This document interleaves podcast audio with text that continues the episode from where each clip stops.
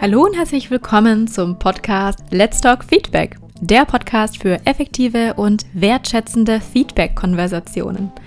Ich bin Sonja Hollerbach, Feedback-Coach und der Host dieses wundervollen Podcasts. In diesem Podcast beleuchte ich für dich Feedback aus unterschiedlichen Perspektiven und gebe dir Anstöße, wie du gute Feedback-Konversationen in deinem Unternehmen entweder etablieren oder ausweiten kannst. Da dir dieser Podcast sehr viel Input bietet, schlage ich dir vor, dass du dir einen Stift und einen Zettel mit an die Hand nimmst, um die wichtigsten Infos nicht zu verpassen. So, das war jetzt genug Intro und ich würde vorschlagen, dass wir direkt in die nächste Folge starten. Ich wünsche dir ganz viel Spaß dabei. Deine Sonja.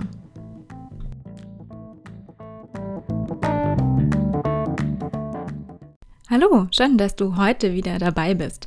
Ja, in dieser Folge habe ich für dich ein Gespräch mit Benjamin Jaksch und Benjamin ist Lernenthusiast und äh, wir haben uns über unser Lieblingsthema unterhalten und zwar Lernlust und auch ähm, ja, Feedback ist ja auch sehr eng daran gekoppelt. Und mit Benjamin habe ich was Neues ausprobiert und zwar ein Gesprächsformat, ähm, in dem wir beide unsere Meinung zu unterschiedlichen Themen kundtun. Und ja, die Themen, die dich unter anderem erwarten, sind zum Beispiel, wie kannst du dich eigentlich leichter auf Neues einlassen? Und gibt es beim Feedback eine objektive Vorgabe? ab wann lohnt es sich für dich an deinen Schwächen zu arbeiten? Und ähm, ja, warum ist es auch so erfolgsentscheidend und auch so bedeutend, wie du dir selbst Feedback gibst? Auch zum Beispiel, wenn dir überhaupt gar keiner zuhört oder keiner zuschaut. Zum Schluss gehen wir dann auch nochmal im Detail auf die mir oft gestellte Frage ein, wie du mit Schwächen umgehen kannst, gerade zum Beispiel auch im Feedback. Und ein Thema, was sich hier sehr stark auch mit einreiht, ist die Frage, wie viel Macht du eigentlich deinem Gegenüber in einer Feedback-Konversation zugestehen möchtest. Wenn sich diese Fragen für dich interessant anhören, dann wünsche ich dir ganz viel Spaß beim Zuhören. Hallo und herzlich willkommen in dem heutigen Podcast Benjamin Jaksch. Benjamin ist Lernenthusiast, wie er sich auch gerne bezeichnet. Und ich würde vorschlagen, ich überlasse direkt dir das Wort, um dich kurz vorzustellen. Hallo Sonja, ja, danke, dass ich da sein darf. Ich versuche das möglichst kurz zu machen. Wir wollen ja nicht über mich reden, sondern über Feedback. Hm, vielleicht auch zu dem Begriff Lernenthusiast. Das ist auch für mich so behelfsmäßig, weil ich keine Berufsbezeichnung momentan für mich sehe. Klar, ich trete hin und wieder als Coach auf, ich ähm, arbeite auch als Trainer, ich ähm, berate auch hin und wieder Unternehmen im Bereich Lernkultur. Äh, nichtsdestotrotz würde ich mich jetzt nicht auf eine Bezeichnung irgendwie festlegen. Und mich beschäftigt das Thema Lernen, seit ich zwölf Jahre alt bin. Jetzt bin ich 32, kurz überlegt. Und ähm, angefangen hat es damit, dass ich Nachhilfe gegeben habe, weil ich es total faszinierend fand, immer schon, was notwendig ist, damit Menschen dazulernen. Und ich habe halt per Zufall Mathematik gut verstanden und dann dachte ich mir, vielleicht kann ich auch anderen Menschen dabei helfen, das zu verstehen. Und so fing das an. Und ähm, ja, mittlerweile ist es mir gelungen mit einigen Zwischenstationen. Ich habe auch als Produktmanager in der Elektrotechnik gearbeitet, habe das auch mal studiert, Elektrotechnik, habe in der Fitnessbranche bei Freeletics gearbeitet und bin jetzt seit zwei Jahren selbstständig und versuche eben rund um das Thema Lernen und bei mir sind so die drei Begriffe Bildung, Bewegung und Bewusstsein spielen immer eine große Rolle.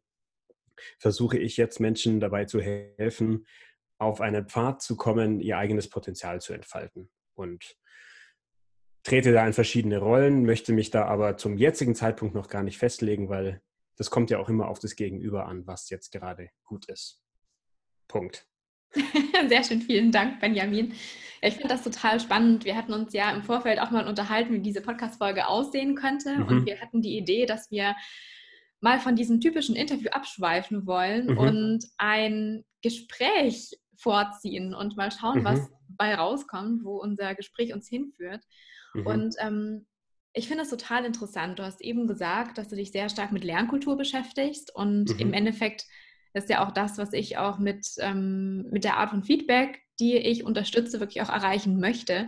Mhm. Und im Endeffekt bin ich wirklich nochmal auf mich, auf dich aufmerksam geworden durch deine letzten Posts. Ja, also es ging da mhm. zum einen darum, ähm, wie finde ich jetzt gerade in der aktuellen Situation, also gerade die Corona-Zeit, ähm, Stabilität von innen und wie schaffe ich es auch, mich wirklich auf Neues einlassen zu können? Ja, auch wirklich dieser Gedanke von der von ständigem Lernen im Hinterkopf. Mhm. Ähm, gibt es irgendwelche Ansätze oder irgendwelche Ideen, die du dazu hast? Mm, ich würde es nicht Ansätze bezeichnen, sondern eher so ein bisschen Gedanken, weil du sprichst es richtig an, dass die jetzige Zeit uns zeigt, dass unser Verständnis von Stabilität und Sicherheit natürlich geprägt von dem ist, was wir bisher erlebt haben. Nur das, was wir bisher erlebt haben, muss ja nicht sozusagen die Realität sein oder die ganze Realität. Da gibt es ja noch sehr viel mehr. Und deswegen finde ich das sehr spannend, was jetzt gerade passiert, weil sehr viele Menschen plötzlich ganz anders anfangen nachzudenken. Vielleicht ist das, was wir bisher gemacht haben, halt nur Gewohnheit und nicht sozusagen die, unsere Idee von der Realität, wie es in Wirklichkeit ist. Und natürlich führt das zu extrem viel Verunsicherung, weil jetzt bin ich plötzlich darauf angewiesen, Dinge ganz anders zu tun. Jetzt werden Verhaltensweisen von uns geändert, die waren immer normal. Also allein, wenn man sich im Straßenverkehr begegnet oder Fußgänger, die sich begegnen, wie plötzlich das normal ist, dass man versucht, diesen Mindestabstand einzuhalten, egal ob man auf dem Fahrrad oder zu Fuß unterwegs ist. Und das finde ich sehr spannend, weil plötzlich etwas, was so, ja, so fest war, äh, ganz flexibel wird. Und das ist ein Gedanke, den habe ich schon sehr lang, weil ich bin sehr idealistisch veranlagt und denke mir ganz oft, wenn ich quasi irgendwo auf eine Erkenntnis stoße und man kann das in ganz vielen Büchern lesen, so ist sozusagen die Wahrheit. Und dann beobachte ich aber so oft, dass es nicht umgesetzt wird. Ein ganz, ganz einfaches Beispiel, weil ich in der Fitnessbranche mal war. Ähm, allein die Erkenntnis quasi, wie viel Kalorien in einem Kilogramm Körperfett sind. Das sind ungefähr 7000. Und allein daraus kann ich so viele ähm, Handlungsweisen und so viele Verhaltensmuster eigentlich ableiten, was man tun müsste, wenn man jetzt zum Beispiel das Ziel hat, ich möchte Körperfett verlieren. Ähm, was dann ganz viele Dinge, die aber ansonsten quasi in der Fitnessindustrie passieren, vollkommen nichtig macht, weil man sich dann denkt, ja eigentlich müsste man doch dieses Thema ganz anders angehen, wenn man dem Ganzen sich von den Fakten nähert und nicht von dem, wie wir es gewohnt sind. Und da finde ich, ist jetzt gerade eine sehr spannende Zeit, weil ich das Gefühl habe, dass sehr viele Menschen plötzlich darüber nachdenken, wie könnte man was denn mal anders machen. Mhm. Ich finde es auch mal ganz spannend. Also das, was du gesagt hast. Ne? Ich meine, im Endeffekt, ich mache auch ähm, Freeletics und mhm. da ist auch genau das Gleiche. Dieses, du musst immer der App Feedback geben, wie mhm. gut du zum Beispiel eine Übung vollbracht hast, ähm, mhm. wie stark du dich an Vorgaben gehalten hast, zum Beispiel bei der mhm. Ausführung von irgendwelchen Workouts. Und die Frage, die sich mir immer stellt, ist, wenn ich was Neues ausprobiere oder wenn ich mir zum Beispiel eingestehe, dass ich eine Schwäche habe, mhm. wie ehrlich bin ich mit dem Feedback, das ich am Schluss mir selbst dazu gebe? Mhm. Ja, also wie wie realistisch schätze ich mich zum einen ein und wie mhm. realistisch mhm. möchte ich mich auch einschätzen, um sozusagen mhm. mein Selbstbild nicht zu sehr herunterzuziehen. Mhm. Und da finde ich, das ist jetzt auch eine Frage für dich, über die ich mir schon Gedanken gemacht habe, nämlich, woher weiß ich denn, was ist die Norm? Also, wogegen vergleiche ich mich denn? Wenn das, wogegen ich mich vergleiche, nehmen wir das Beispiel Freeletics, ich sehe, da führt jemand eine Übung aus und dann versuche ich das selber zu machen und vielleicht filme ich mich noch nicht mal dabei oder ich beobachte auch nicht, wie das aussieht, sondern das Einzige, was ich bekomme, ist, so fühlt sich das jetzt an. Aber woher weiß ich quasi objektiv, ob ich das richtig gemacht habe? Also, was sagst du da dazu als Feedback-Coach? wo ist, was ist das Zielbild? Also, wogegen vergleiche ich mich da? Ja, es ist, du kannst dich, es ist es wäre total unfair dir gegenüber, dich mit anderen zu vergleichen. Mhm. Weil jeder von uns hat seinen ganz eigenen Entwicklungspfad. Und wir kommen, auch wenn wir zum Beispiel mal ein Team, ein Unternehmen anschauen, wir haben alle unterschiedliche Hintergründe, wir haben alle unterschiedliche Erlebnisse. Und im Endeffekt geht es einfach darum, dass egal welche Form von Feedback du bekommst, dass du es dafür nutzt, um am nächsten Tag eine bessere Version von dir selbst zu sein. Ja, mhm. also zuerst mal für dich zu evaluieren, ob das der Vorstellung einer besseren Version von dir selbst entspricht. Ja, also ob du dich in die Richtung entwickeln möchtest, ob das zum Beispiel auch zu deinen, zu deinen Werten passt, ob das in mhm. deine ähm, Verhaltensmuster passt, ob das in deine Vorstellung von einer, ja, von einer gesunden Persönlichkeit passt. Mhm. Und im nächsten Schritt versuchen, jedes Mal, wenn du etwas tust, ein kleines bisschen besser zu werden. Weil diese, mhm. diese ganz kleinen Veränderungen, die du jeden Tag Schritt für Schritt tust, werden am Ende des Jahres eine ganz große Veränderung hervorrufen, die du, ja, an die du vielleicht heute noch gar nicht denken kannst. Mhm. Aber da denke ich mir jetzt, also ich kann das voll nachvollziehen und ich würde auch behaupten, dass ich zum gewissen Grad auch so mit mir selbst umgehe. Aber wo, wo kommt das, das Zielbild quasi her? Also, weil du hast es schön gesagt, so, so ein bisschen besser. Mhm. Und wovon, wovon lassen wir uns da quasi beeinflussen? Also ich meine, man liest ja so viel dann über, keine Ahnung, die CEOs, die alle früh aufstehen oder jemand, der kein Alkohol trinkt und so. Was sind sozusagen also wann bin ich schon ein bisschen besser? In welche Richtung gehe ich dann da? Also das finde ich sehr spannend. Mhm. Gut, im Endeffekt muss man natürlich auch mal schauen, in welchem Kontext wir uns bewegen. Ja? Mhm. Also wenn wir jetzt, ich würde mal sagen, wir klammern jetzt das Sportliche so ein bisschen aus und gehen mhm. in den Organisationskontext. Mhm. Und da ist natürlich die Frage, welches Ziel verfolgt eigentlich meine Organisation? Ja, weil sobald ich mich natürlich als Mitglied einer Organisation sehe, committe ich mich sozusagen auch zu den übergeordneten Zielen. Ja, also du passt mhm. dich ja entsprechend an, weil du nicht mehr in deinem eigenen selbstbestimmten System sozusagen unterwegs bist, sondern dich wirklich in einem vorgegebenen System ähm, bewegst und dich entsprechend auch anpasst. Und da gibt es natürlich gewisse Normen, es gibt gewisse Voraussetzungen, auch zum Beispiel, wenn du in eine Stelle antrittst und es werden von dir gewisse Dinge gefordert, ja, weil du die einfach brauchst, um etwas zu erfüllen.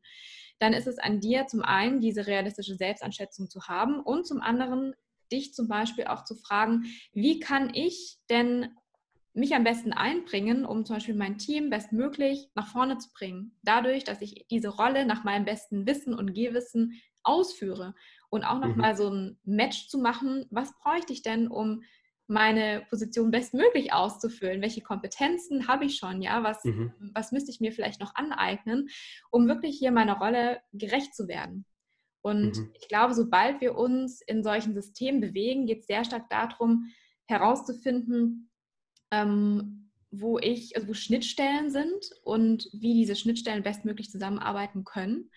Und ähm, dann einfach wirklich mit einer realistischen Selbsteinschätzung reinzugehen und zu schauen, wie, wie viel ich mich noch entwickeln muss, um dorthin zu kommen. Mhm.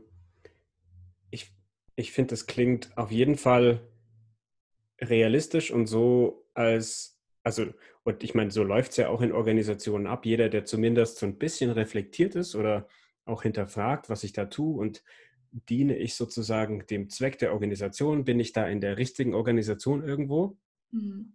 Aber eine Sache, die ich mir, mir da denke, die auch, finde ich, so im privaten Kontext immer wieder auftaucht, ist, so oft stoßen wir dann auf Erkenntnisse, nämlich, wie du es jetzt angesprochen hast, da fehlt mir zum Beispiel irgendeine Kompetenz. Oder ich, ich kann zum Beispiel, wenn ganz viel Druck entsteht und ähm, wir eine Deadline haben, da kann ich nicht ruhig bleiben. Zum Beispiel, da werde ich total schnell aggressiv, dann, ähm, keine Ahnung, werde ich angreifbar und greife auch andere Leute an, verbal.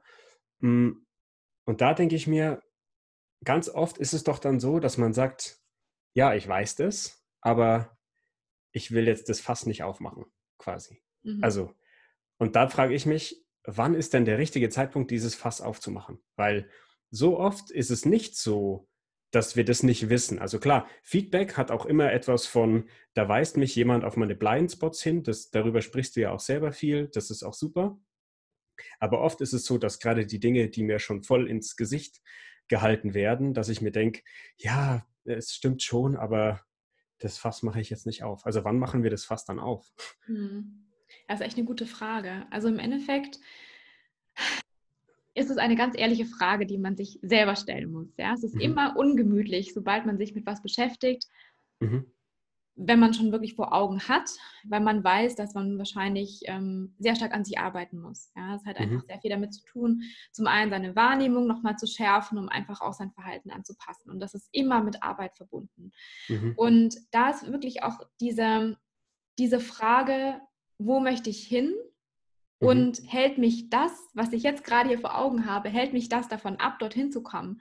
Und mhm. auch nochmal zu vergleichen, wenn ich, wenn ich jetzt sehr viel Effort reinstecken würde, um dieses Verhalten oder zum Beispiel mir diese Expertise anzueignen und einfach diese Hürde zu entfernen, wäre das, würde mir das mehr Schmerzen verursachen, als wenn ich es nicht tun würde. Ja, also wirklich mhm. mal diese, diese ganz klare Gegenüberstellung. Was kann ich gewinnen und was kann ich verlieren? Und auch nochmal zu überlegen, und das ist wirklich eine ganz wichtige Überlegung, du bist nicht alleine. Ja, du kannst mhm. dir zu jeder Zeit Hilfe holen. Und das ist auch mhm. so wichtig zu verstehen. Zum Beispiel auch, wenn es in Feedback-Konversationen geht. Ich sage immer, Feedback ist keine Einbahnstraße. Ja, es geht mhm. nicht darum, dass dir jemand sagt, guck mal, ich habe entdeckt, du hättest, du hast hier eine Schwäche, du könntest dich hier verbessern und wenn du das verbessern würdest, würdest du dorthin kommen. Sondern es geht auch ganz stark darum, genau dann Wort zu ergreifen, um einfach mal nachzufragen, welche Möglichkeiten kannst du mir denn anbieten, dass ich da hinkomme? Ja, ich möchte dort mhm. wirklich hinkommen. Und hast du vielleicht noch konkretere Tipps? Hast du vielleicht mhm. ähm, ganz konkrete Trainingsmaßnahmen für mich? Hast du vielleicht einen Coach für mich? Ja, sieht das mhm. vielleicht ähm, die, die Trainingsabteilung vor, dass man auch wirklich jemanden an die, an die Seite bestellt bekommt? Ja? Das heißt, wir brauchen, ja gut, wir brauchen den richtigen Rahmen ne? und die Zeit dafür irgendwie das Thema auch irgendwie angehen zu können. Und wir dürfen nicht vergessen, dass es auch Menschen um uns herum gibt, die uns ja dabei auch unterstützen können. Ganz genau. Also, also du hast gerade eben an Zeit angesprochen und ja. wir vorhin in einem Webinar drin, da ging es auch um Konfliktmanagement und mhm. da wurde es auch angesprochen, dass ganz viele Führungskräfte sagen oder auch Mitarbeitende, ich habe keine Zeit dafür. Mein mhm. Terminkalender mhm. ist zu voll. Mhm. Und ich habe es vorhin ganz kurz angesprochen. Eine Veränderung funktioniert am besten dann erfolgreich und langfristig, wenn du ganz kleine Häppchen oder mit ganz kleinen Häppchen beginnst. Mhm. Weil ähm, wenn du fünf Minuten am Tag dafür verwendest, um einfach mal zu reflektieren, dann ist es keine Zeit. Ja, fünf Minuten mhm. sind keine Zeit. Das kannst du auch zum Beispiel auf dem Klo machen, ja, sorry, mhm. aber fünf Minuten sind keine verlorene Zeit. Und sich dem mal bewusst zu werden, dass eine Veränderung, dass die Macht einer Veränderung und die Größe einer Veränderung sich wirklich erst über eine lange Zeitspanne zeigt. Ich glaube, das ist wirklich total unterschätzt. Mhm. Jetzt habe ich noch eine Frage an dich, die ist mir nämlich auch eingefallen und auch weil du jetzt gerade gesagt hast, ähm, Feedback ist keine Einbahnstraße und da brauche ich auch andere Menschen dazu. Weil eine Sache, die ich mir gedacht habe, als ich auch äh, nachgelesen habe, dass du eben als Feedback-Coach tätig bist und dass du auch insbesondere das Thema Haltung und Mindset dann mit Führungskräften angehst. Und da denke ich mir, ähm, weil viele verkleiden ja quasi den, den Wunsch, oh, ich möchte besser Feedback geben ähm, oder eigentlich ist der Wunsch, der drin steckt, ist, ich möchte eigentlich Menschen meine Meinung überbügeln. Und jetzt möchte ich halt lernen, das so zu kommunizieren, dass es denen nicht wehtut. Ist da oft mein, mein Eindruck. Ähm, wie ist da deine, deine Einschätzung dazu? Ähm, kann man mit solchen Menschen dann arbeiten? Äh, also, oder kann man diese Haltung, dieses Mindset irgendwie umbiegen? Oder ist das verlorene Mühe? Was denkst du da darüber? Ich, ich liebe deine Frage, das ist fantastisch. Also sagen wir mal so, wenn ich mal in die Vorselektion gehe ähm, und mir überlege, mit welchen Kunden ich zusammenarbeiten möchte, mhm. Mhm. dann sind die Kunden, wo ich am Schluss sage, dass wahrscheinlich keine Zusammenarbeit in Frage kommt, diejenigen, die mich direkt fragen, ähm, was ich denn für Tools mit an die Hand geben kann, welche Formate und ähm, ob ich denn einen Leitfaden hätte für ihre nächsten Feedbackgespräche. So. Mhm. Ähm, das setzt nämlich so ein, ein Mindset voraus, dass es hauptsächlich darum geht, wie du gesagt hast, ähm, jemanden anderen zu überreden, seinen mhm. Vorstellungen gerecht zu werden. Mhm.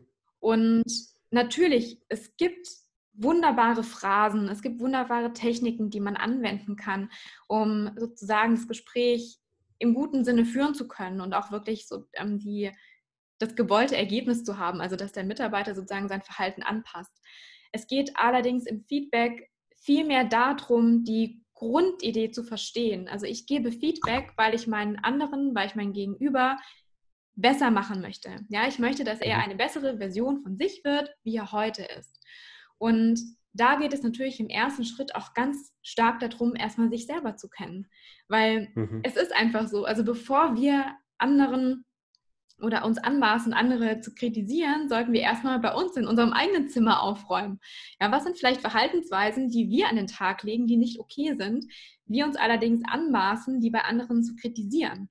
Mhm. Und ähm, es ist immer dieser, es ist ein durchgängiger Lernprozess, weil wenn ich am Schluss als Führungskraft anfange, Reflexionsfragen zu stellen, wo sich mein Mitarbeiter Gedanken macht, wie er sein Verhalten anpassen könnte oder was vielleicht auch dahinter steckt, um einfach auch vielleicht so ein paar emotionale Trigger herauszufinden, ja, und die dann wirklich auch für sich zu lösen, ist natürlich der nächste Schritt, dass ich mir als Führungskraft auch Gedanken darüber mache. Und mhm. es ist so, dass die meisten Führungskräfte haben mit ihren Mitarbeitern den Spiegel vorgehalten bekommen, wie sie sind. Das heißt, wenn sie mhm. blinde Flecken haben, dann bekommen sie genau die Mitarbeiter, die diese blinden Flecken auch haben. Und dieses mhm. gesamte Team wird sich nicht weiterentwickeln, wenn, wenn auch die Führungskraft für sich versteht, dass sie zunächst zum Beispiel mit sich, mit der eigenen Haltung, mit dem eigenen Umgang mit Emotionen, ja, mit dem eigenen Umgang mit Vorurteilen ähm, zum Beispiel umzugehen hat. Mhm. Und wie, wie objektiv kann denn das denn dann sein? Also, weil ich denke mir, also was ich quasi in meinen 20 Jahren Nachhilfe, glaube ich, schon versucht habe, ist immer zu verstehen, woran liegt es jetzt gerade, dass mein Gegenüber genau diese Sache nicht versteht. Und dann versuche ich es quasi in eine Sprache zu bringen, dass das in den Kontext passt und in das Verständnis und vielleicht auch mit Beispielen, die mein ähm, Nachhilfeschüler halt in dem Moment hat. Ähm, und da glaube ich, das ist auch ein Versuch, zumindest meinerseits, das so objektiv wie möglich irgendwie darzustellen. Ähm, aber ich glaube, man, man muss schon insbesondere als Führungskraft sehr, sehr weit sein und ein sehr großes Interesse daran haben, und auch noch dazu quasi nicht ein schon fertiges Bild von jemand vor sich haben. In diese Person musst du dich entwickeln quasi mhm. und dafür brauchst du diese, diese vier Fähigkeiten und diese sieben Schritte, sondern eigentlich muss ich ja gucken, das, was quasi das Verhalten, das mein Mitarbeiter hat, irgendwie so, so objektiv wie möglich darzustellen. Und da finde ich, das klingt für mich schon ein bisschen nach einem Konflikt, weil ich meine, als Führungskraft habe ich ja, und ich bin wieder in der Organisation drin, habe ich ja wieder von der Organisation so gewisse Zielvorgaben, in welche Richtungen es gehen soll. Und ich habe auch dann so eine Idee, was die Mitarbeiter dafür wohl tun müssten. Und wenn sich jetzt jemand nicht so verhält, ähm, sehe ich das schon sehr schwierig an, das auch gleichzeitig sozusagen als, als Wachstumspotenzial für einen Mitarbeiter zu nutzen. Ähm, und das auch so objektiv wie möglich irgendwie darzustellen. Hm. Ja. Ja, sagen wir mal so, der, der erste Schritt und ich würde sagen, vielleicht auch so die Hauptkompetenz von guten Führungskräften ist Empathie. Mhm. Ja, also wenn ich in einem Gespräch jemandem gegenüber sitze und ich merke, dass diese Person sich auf ihrer Stelle nicht wohlfühlt oder dass er zum mhm. Beispiel überfordert ist, dann ist es natürlich, natürlich stehe ich als Führungskraft sozusagen in einem Konflikt, weil du bist immer in einer Sandwich-Position, weil deine, deine äh, Mitarbeiter das was von dir wollen und natürlich das frühere Management von dir was. So, du bist in der Mitte und versuchst zu überleben. Und da musst du dich wirklich fragen, welche Rolle du einnimmst. Ja, also möchtest du jetzt zum Beispiel eher Manager sein oder möchtest du sozusagen eher ein Leader sein, ja, wie man es auch mhm. nennt. Und ähm, im Endeffekt, sobald du diesen Konflikt feststellst, ist es auch an dir nochmal zu evaluieren, wie ist denn eigentlich dein Team aufgestellt? Und diese, sobald du in Entwicklungsdiskussionen reingehst, wird es niemals so sein, dass du eine Abteilung hast, die wirklich perfekt alle, alle Vorgaben, alle Anforderungen erfüllen kann, sondern es wird im Endeffekt langfristig dahin gehen, dass du ein rotierendes System aus unterschiedlichen Kompetenzen hast, wo du ganz genau weißt, weil du deine Leute ja kennst, weil du dich mit ihnen beschäftigt hast, wann du wen zu Rate ziehen kannst. Und es geht nicht darum, dass jemand eine Rolle nicht, seine Rolle nicht komplett erfüllt, sondern meistens geht es darum, dass es einfach kleine Teile sind. Und mhm. hier als Führungskraft nicht einen fertigen Mitarbeiter vor sich zu sehen mit den mit Kompetenzen XY, die er vollends erfüllen muss, sondern sein Team zu kennen und zu sagen, gut, wenn der eines mit der Planung nicht drauf hat, dann weiß ich ganz genau, dass ähm, Kollege oder Kollegin Silvia, sag ich mal, mhm. hierfür perfekt geeignet ist und dann wird es ein Tandem für die kurze Zeit. Ja, mhm. Und im Endeffekt ist es wie im realen Leben. Du wirst auch nicht alle Ressourcen zur richtigen Zeit zur Verfügung haben und du musst einfach manchmal improvisieren. Mhm. Gibt es denn, wenn du mit ähm, Führungskräften arbeitest, weil ich meine, ich habe selber auch eine Coaching-Ausbildung gemacht und Coaching ist ja, ich versuche immer zu sagen, eher minimalinvasiv. Also du manipulierst die Leute ja nicht. Gibt es auch irgendwie so, ja, du hast gerade Empathie angesprochen, aber gibt es ansonsten noch irgendwelche Grundvoraussetzungen, die jetzt jemand in so einer Position mitbringen muss? Weil ich bin ganz ehrlich, ich habe schon sehr viele Führungskräfte in Organisationen erlebt, wo ich das Gefühl hatte, die sind jetzt irgendwie aus den falschen Gründen dahin gekommen. Also sei es, dass sie halt der beste Ingenieur in einer Gruppe waren und weil sie der beste Ingenieur sind, dann ist die einzige Möglichkeit, den sozusagen nach vorne zu bringen, ja, dann leitest halt mal das Labor. Oder jemand, der sich aus irgendwelchen anderen Gründen profiliert hat, aber nicht weil er jetzt besonders viel emotionale Intelligenz sozusagen an den Tag legt. Ähm, ja, was sind so die Mindestvoraussetzungen und gibt es da auch etwas, das man wirklich lernen kann? Was meinst du? Ich würde sagen, die Mindestvoraussetzung, die man als Führungskraft haben sollte, ist Neugier. Mhm. Ja, also Neugier auf Neugier darauf, unterschiedliche Situationen kennenzulernen, Neugier darauf, unterschiedliche Persönlichkeiten kennenlernen zu dürfen und auch Neugier daran, sich selbst besser kennenzulernen. Ja, weil, ähm, wie du sagst, ist leider so, dass ganz oft Führungskräfte in die Rolle kommen, weil sie zum Beispiel technische Anforderungen perfekt erfüllen, ja, weil sie perfekt in das Skillset reinpassen mhm. auf der technischen Seite. Allerdings wirklich auf dieser Persönlichkeit, persönlichen Seite und alles, was Beziehungsmanagement angeht, nicht so gut bestückt sind, sage ich mal. Mhm. Und hier geht es wirklich ganz, ganz arg darum, bereit zu sein, an sich zu arbeiten. Weil es mhm. ist keiner, keiner kommt in die Position und ist perfekt. Ja, und so viele von meinen Coaches, die in Feedback-Coaching kommen, die sagen, ach, das fällt jetzt total schwer, wirklich auf die Interessen von anderen Leuten einzugehen. Ich weiß auch gar nicht, ob ich das so richtig verstehe. Ja, die sind mhm. wirklich für mich ich verstehe meine Mitarbeitenden überhaupt nicht. Ja, ich kann nicht mhm. in die Köpfe gucken. Das ist absolut mhm. eine, eine andere Sprache, die die sprechen. Und da geht es darum, wirklich einfach herauszufinden, was für mich persönlich als Führungskraft funktioniert und wie ich auch am besten mit dem Team funktioniere. Und mhm. es kann für verschiedene Personen komplett unterschiedlich aussehen. Ja, aber wirklich das Wichtigste ist Neugier. Mhm. Und das klingt für mich wie, wenn das jemand nicht hat, ich glaube, so richtig beibringen kann man das ja nicht. Ne? Also ich finde, die kann man vielleicht wieder wecken, aber genau diese Haltung oder dieses Mindset, das ja, kann man nicht lehren, das kann man nur wieder lernen. Also da braucht man eine Situation, in der man erlebt, wie wertvoll das ist, so zu agieren.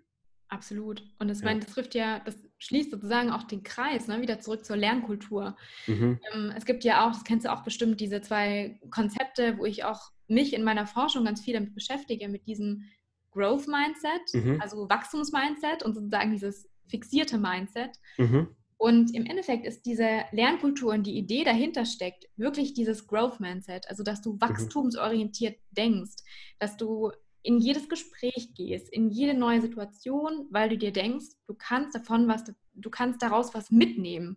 Du kannst mhm. davon lernen, jeder Person, die du begegnest, so unterschiedlich sie auch sein mag. Du lernst total mhm. viel, entweder über die Person, ganz viel über dich, ja, vielleicht auch so ein bisschen um dein Verständnis, über dein Verständnis von der Welt. Ähm, ja, das ist wirklich dieses, der Wille zu lernen und die Offenheit mhm. dafür ich habe das, das ist von der Carol Dweck, Richtig, ja, genau. oder? Ja. ja. Gut, kann ich, habe ich mich richtig erinnert.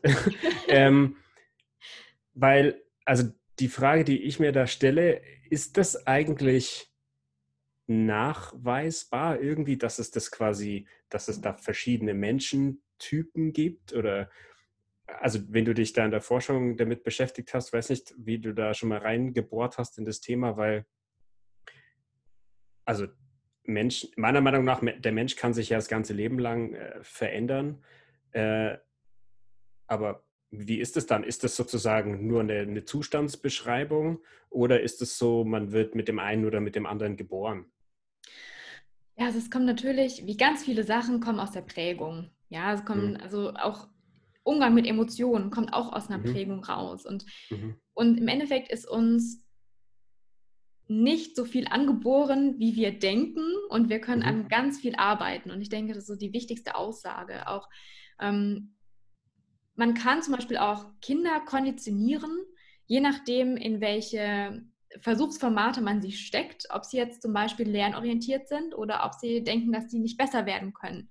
Mhm. Und es hängt ganz viel damit zusammen, wie das Umfeld ihnen kommuniziert, ähm, wie sie sich weiterentwickeln können und ob. Und ähm, natürlich auch, welche Voraussetzungen ihnen gegeben werden. Und es gibt ganz viele Experimente, es gibt ganz viele Studien, die einfach belegen, dass du dieses Mindset trainieren kannst. Und eine richtig tolle Aufgabe dazu ist zum Beispiel, was man auch fantastisch als Erwachsener durchführen kann, ist, dass man sich etwas vornimmt. Ja, man nimmt sich etwas vor, man hat ein ganz konkretes Ziel. Zum Beispiel, ähm, man möchte eine spezielle Strecke laufen. Ja, sagen wir so mhm. 10 Kilometer und du bist davor noch nie gelaufen und du hast überhaupt gar keine Ahnung, wie die ganzen Sachen funktionieren. Du kennst dich nicht aus mit Herzfrequenz, du weißt nicht genau, ähm, wann man, ob man schnell starten soll, ob man ähm, langsam starten soll, wie das mit dem Dehnen danach aussieht. So. Und jetzt fängst du an, Schritt für Schritt Sachen auszuprobieren und sozusagen darüber Tagebuch zu führen. Und schreibst dir ganz genau auf, ob du dich verbessern konntest. Dann bekommst du ähm, Optionen angezeigt, die du verändern kannst, um zum Beispiel noch deine Leistung zu verbessern, um schneller zu werden, ja, Intervalllauf zum Beispiel. Und basierend auf diesen Aufzeichnungen merkst du, dass du ein, einen Einfluss darauf hast, wie deine Leistung morgen aussieht. Und mhm. sobald du das für dich erkennst, hat auch sehr viel mit Selbstwirksamkeit zu tun. Ja, also wie kannst du ähm, das Ergebnis von deinen Taten zum Beispiel beeinflussen? Ja, also wenn du heute mhm. in etwas Energie reinsteckst, ähm, kommt dabei morgen was raus ja, natürlich kommt was bei raus. Du weißt nur nicht, wie es aussieht. So. Mhm. Und das sind ganz einfache Übungen, wie du über ein paar Monate trainieren kannst, dass du so ein bisschen offener wirst in deinem Denken. Dann muss ich mir aber an der Stelle natürlich auch Gedanken drüber machen, wie gebe ich mir da Feedback? Also, weil ich denke jetzt an das Beispiel, das du nennst, und wenn jemand wirklich durch die eigene Konditionierung, durch die eigene Erziehung wirklich sehr stark in diesem Fixed Mindset unterwegs ist, dann wird halt quasi die, ich glaube, das Feedback, den, die ersten paar Monate eventuell aussehen, ja, ich bin halt zu dumm oder ich bin halt einfach langsam oder ich verstehe es halt einfach nicht. Also das, ich glaube, das wird sehr, sehr ich bezogen und eben auch sehr unflexibel ausfallen können, wenn man eben das jahrelang in seiner Erziehung, in der Kindheit, in der Jugend, vielleicht auch im Erwachsenenalter noch so erlebt hat, dass das halt einfach fix ist. Also ich finde, da kann man natürlich dann auch den Umgang mit sich erstmal lernen. Welche Auswirkungen hat es, wenn eben nicht der Chef zu mir sagt oder der Lehrer, du bist einfach zu dumm für das, sondern wenn ich anfange, das zu glauben. Ja. Und dann nämlich mir gegenüber selbst so so eine Haltung und so eine Kommunikation irgendwie entwickle. Total. Also dieses, ich sage auch immer gerne, wie wir uns selbst Feedback geben, so geben wir anderen Feedback. Ja, also wie mhm. du, wie du, sag mal, wie offen und ehrlich zu dir selbst bist, auch wie, mhm. wie wertschätzend du mit dir selbst umgehst, wie wertschätzend du mit dir selbst sprichst. Du kannst dich ja selbst fantastisch gut einfach runterziehen, indem du sagst, mhm. ja, ist doch klar, ne? ich bin noch zu dumm dafür, es hat schon wieder nicht geklappt. Oder mhm. du sagst, ach guck mal, jetzt habe ich das und das verändert, jetzt hat es nicht geklappt, also sollte ich darauf das nächste Mal verzichten. Mhm. Und mh, mm, ich denke, das ist der wichtigste Ausgangspunkt, dass du erstmal ähm, an daran arbeitest, wie du eigentlich zu dir stehst und sag mal, wie viel es dir auch wert ist, in deine eigene Entwicklung zu investieren. So. Mhm. Und da ist natürlich auch immer dieser Punkt, ähm, ab wann setze ich die Grenzen von Selbsthilfe? Ja, also mhm. ab wann ist es zum Beispiel sinnvoll, einen objektiven Beobachter noch mit hinzuzuziehen? Und das muss jetzt zum Beispiel kein Coach sein, sondern es kann auch einfach ein, eine gute Freundin sein, wo du mhm. weißt, die hat ein anderes Mindset. Ja, ich wäre wär vielleicht gerne wie sie. Mhm. Ähm, hier wirklich nochmal deine Wahrnehmung mit etwas Objektivem zu matchen. Mhm. Weil es ist aus meiner Sicht eine ganz hohe Kunst, dir selbst ehrliches Feedback zu geben, wenn keiner zuschaut. Ja? Absolut. Dass du für dich, zum Beispiel auch wenn wir jetzt wieder in den Sport zurückkommen, am Anfang, wenn du versuchst, einen Handstand zu machen, mein Gott, ja, also das dauert ewig. Du hast einfach erstmal totale Angst davor, überhaupt Schwung zu nehmen und dass du mal kopfüber auf deinen Händen stehst, ist eine ganz neue Situation. Dann bist du ganz schnell wieder raus. Mhm. Und ja, es ist. Ja, und da, da sind wir wieder bei dem Punkt, wie du sagst, also entscheidend ist wirklich das, wie gehe ich mit mir selbst um, welche Worte wähle ich mir selbst gegenüber, wenn niemand anders zuschaut.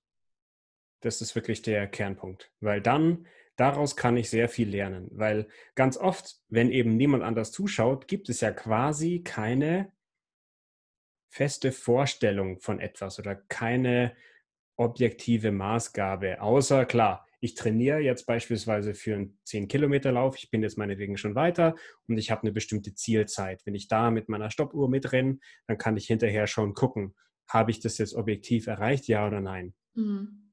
Ich könnte aber auch nach Kilometer 9 schon stoppen und sagen, ja, heute ist nicht so ein guter Tag, äh, aber ich habe meine Zielzeit erreicht. Dann würde ich mir natürlich selber in die eigene Tasche lügen, aber wenn keiner zuguckt, weiß nicht, ob mir das dann gut tut. Auf lange Sicht wird es sicherlich schaden. Und das ist genau der Punkt, dass ich auch da lernen muss, eben und ohne das dann hinterher in irgendwelchen sozialen Medien zu teilen oder groß an die große Glocke zu hängen, wie gehe ich da mit mir selber um? Und das ist die Basis für das, wie ich dann eben auch mit anderen Menschen umgehe, also welche Worte ich da wähle, wie viel Geduld ich möglicherweise auch mit anderen Menschen habe, wenn ich bei mir selber feststelle, ja, heute nicht, aber ich weiß, was ich tun muss.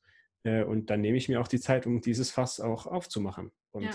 dann kann ich eben Stück für Stück da, ähm, wie du es auch gesagt hast, an etwas arbeiten, um mich selber zu verbessern. Das ist auch so eine Grundeinstellung eben bei Parcours, also in der Sportart Parcours, dass das wurde ja auch gegründet und es wurde auch entwickelt mit dem Grundgedanken, dass es keinen Vergleich gibt. Da gibt es nicht weiter oder schneller oder höher oder ähm, besser. Und klar, jetzt mittlerweile wird diskutiert, ähm, ob die Sportart Parcours irgendwann olympisch wird. Da wird es, wenn es dazu kommt, ähm, tatsächlich stattfinden, wobei sich die ganz große Community quasi ganz stark dagegen wehrt, dass es eben nicht stattfinden sollte, weil es eben kein Turnen ist, wo man Haltungsnoten misst und irgendwelche Punkte vergibt, sondern es ist eigentlich im Grunde eine Beschäftigung mit sich selbst und das eben ohne Vergleich,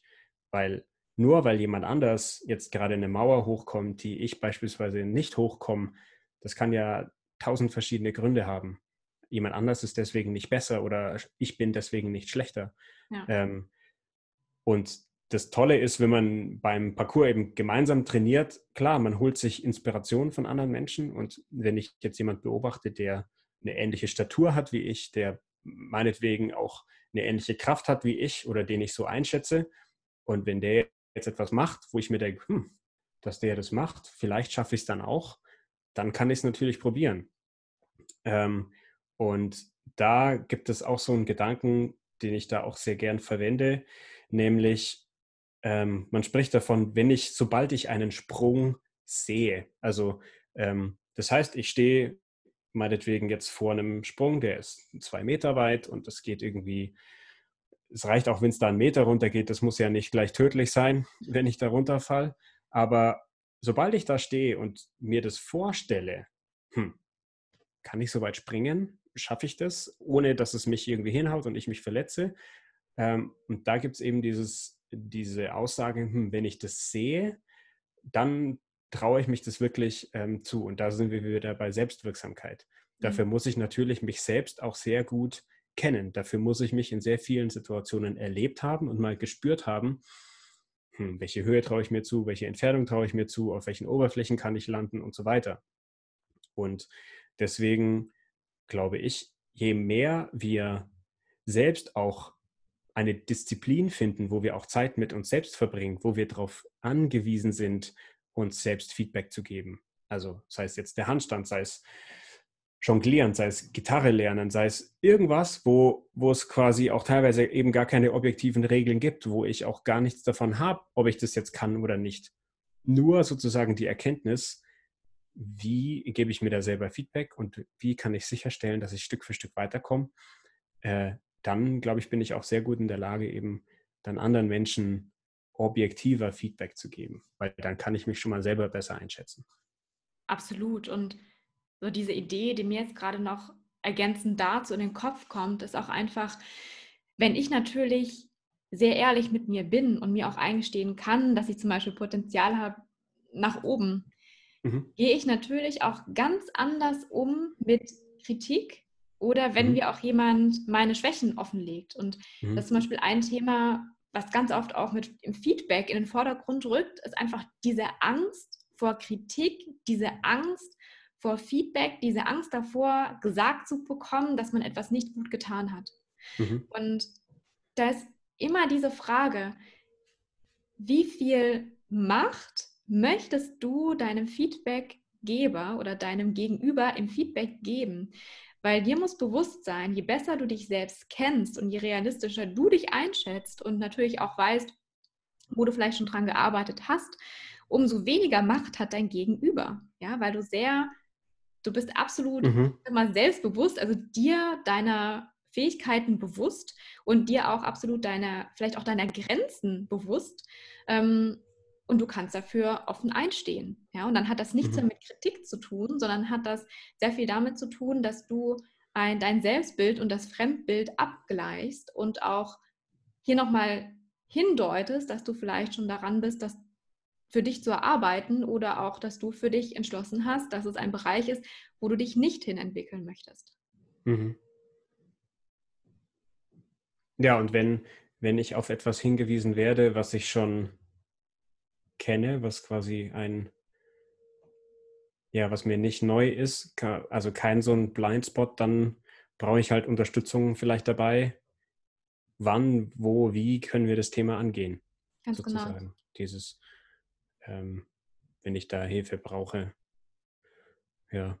Ganz genau. Und im Endeffekt ist es so, dass, ich meine, auch wenn ich jetzt nochmal auf mein Coaching zurückkomme, ich helfe ja auch nicht nur Führungskräften, sondern zum Beispiel auch einfach Mitarbeitenden, wenn sie so ein schwieriges Feedbackgespräch vor sich haben. Zum Beispiel, ja, neulich hat mich auch eine Freundin angerufen, wo sie meinte, da ist in dem Projekt was total schief gelaufen und bitte helf mir, wie kann ich dieses Gespräch führen, dass wir von beiden Seiten zu einem zufriedenstellenden Abschluss kommen, ja, dass wir dieses Projekt für beide Seiten zufriedenstellend abschließen können. Und das ist genau der Punkt, ja, wenn du gut vorbereitet in so eine Situation reinkommst, wenn du ganz genau weißt, ähm, wenn du deine Schwächen offen zugibst, wenn du ganz genau mhm. weißt, dass es Punkte sind, die von dir, von deiner Seite aus nicht gut gelaufen sind, dann bietest du kaum Angriffsfläche.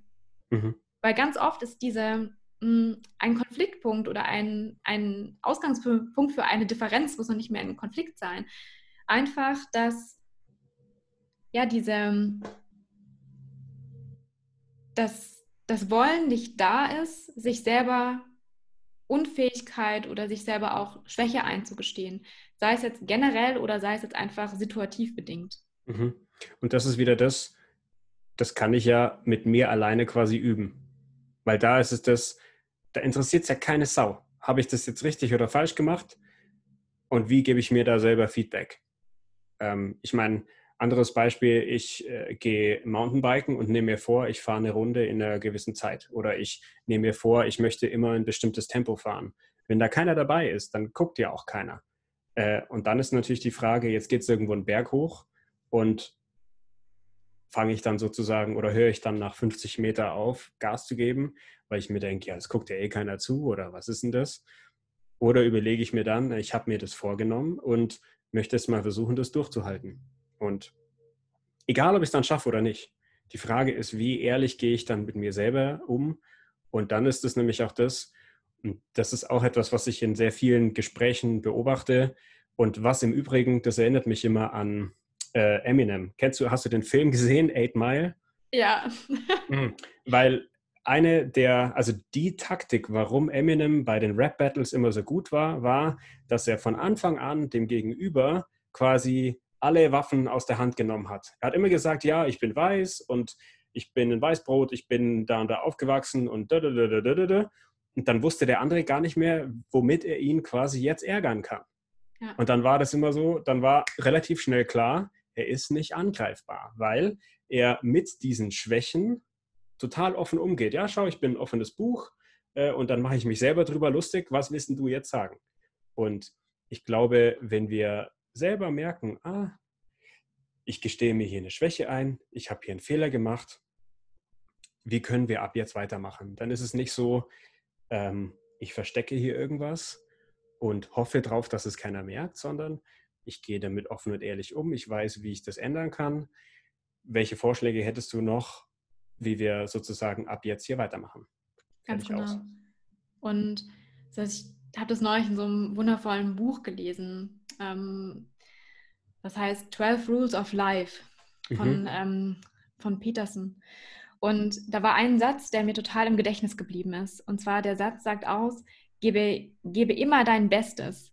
Und manchmal ist dein Bestes einfach das, was du gerade maximal an diesem Tag leisten kannst. Und mhm. es wird nicht immer das dein Bestes, also deine beste mhm. Performance sein, sondern wenn du immer versuchst, das Bestmögliche zum Beispiel aus, aus, der Situation zu machen oder das Beste in diese Aufgabe zu geben, dann hast du dir selbst nichts vorzuwerfen. Mhm. Und mit diesen Gedanken auch in ein Gespräch reinzugehen und das auch wirklich sagen zu können, dass es zum Beispiel einfach nicht dein Tag war, das zeugt aus meiner Sicht von wahrer Größe. Mhm. Ja, da, wo jetzt, da, das geht jetzt an ein anderes Fass hin, weiß nicht, ob wir das noch aufmachen. Aber das erinnert mich an das, wie, also wie viel Schwäche darf sich jemand in einer bestimmten Rolle quasi erlauben? Ich denke da nur an, wo ich glaube jetzt gestern oder vorgestern oder vor drei Tagen groß in den Medien war, dass die Bundesregierung quasi irgendwann eine falsche Zahl genannt hat, mhm. was ja ein offensichtlicher Fehler ist. Und da denke ich mir auch, gibt es auch dann irgendwie, also was sind dann so Fehler, die man sich nicht erlauben darf sozusagen, wann es dann den, den Kopf oder eine Position kostet? Und da denke ich mir, hm, also wo, wo ist dann da die Grenze sozusagen? Kann, gibt es da irgendwie so objektive Regeln, bis zu denen ist es okay und ab da nicht mehr? Oder aber da habe ich keine Antwort drauf. Ja. Ich muss ja ganz ehrlich sagen, ich finde es auch eine schöne Frage, die sich einfach mal die Zuhörerinnen und die Zuhörer selbst stellen dürfen und für sich selbst ja. Gedanken machen dürfen. Und ansonsten würde ich sagen, haben wir total viel Wertvolles über dieses Thema Lernkultur herausgefunden und nochmal von verschiedenen Seiten beleuchtet. Ähm, ich würde dir gerne im Anbedacht der Zeit die Möglichkeit geben, einfach nochmal ein wichtiges Zitat oder einen wichtigen Satz zu nennen, der dir nochmal wichtig ist, ähm, dass du den hm. verkündet hast. Boah. Hm. Da erwähne ich gerne, was Ken Robinson. Äh, Ken Robinson ist einer der bekanntesten britischen Wissenschaftler, die sich mit Bildung beschäftigen und mittlerweile in den USA lebt, in Kalifornien. Was er zum Thema, was ist eigentlich Bildung, gesagt hat.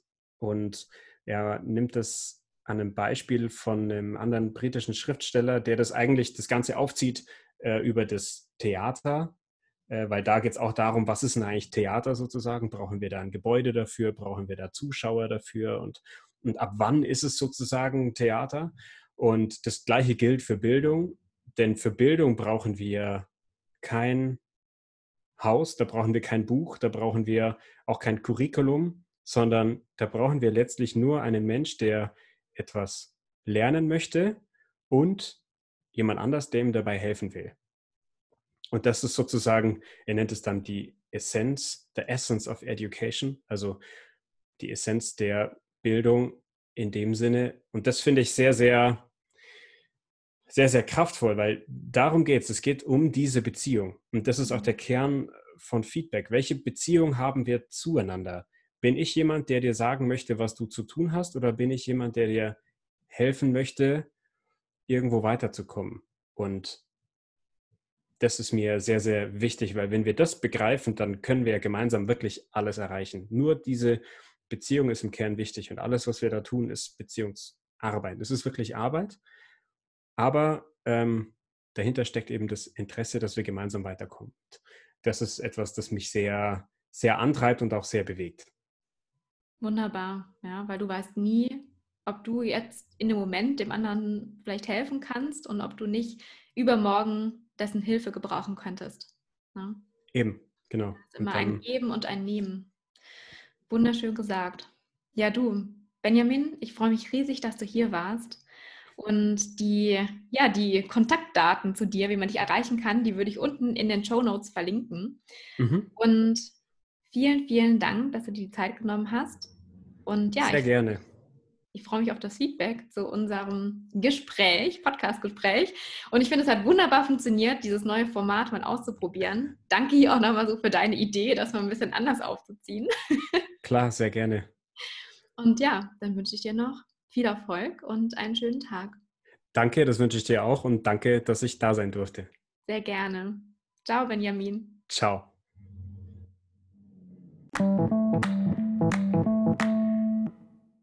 Ich hoffe, dass du dir aus dieser Folge mit Benjamin Jaksch sehr viel mitnehmen konntest und dass dir unser Gespräch gefallen hat und viele neue Insights geboten hat. Ja, ich freue mich natürlich sehr auf dein Feedback auch zu unserem Gespräch, zu dieser Folge und generell zu meinem Podcast. Schreib mir doch gerne dazu eine 5-Sterne-Bewertung auf iTunes. Und ja, dann verabschiede ich mich nun von dir und wünsche dir noch einen schönen Tag oder einen schönen Abend, bis es wieder heißt Let's Talk Feedback. Bis dann, deine Sonja.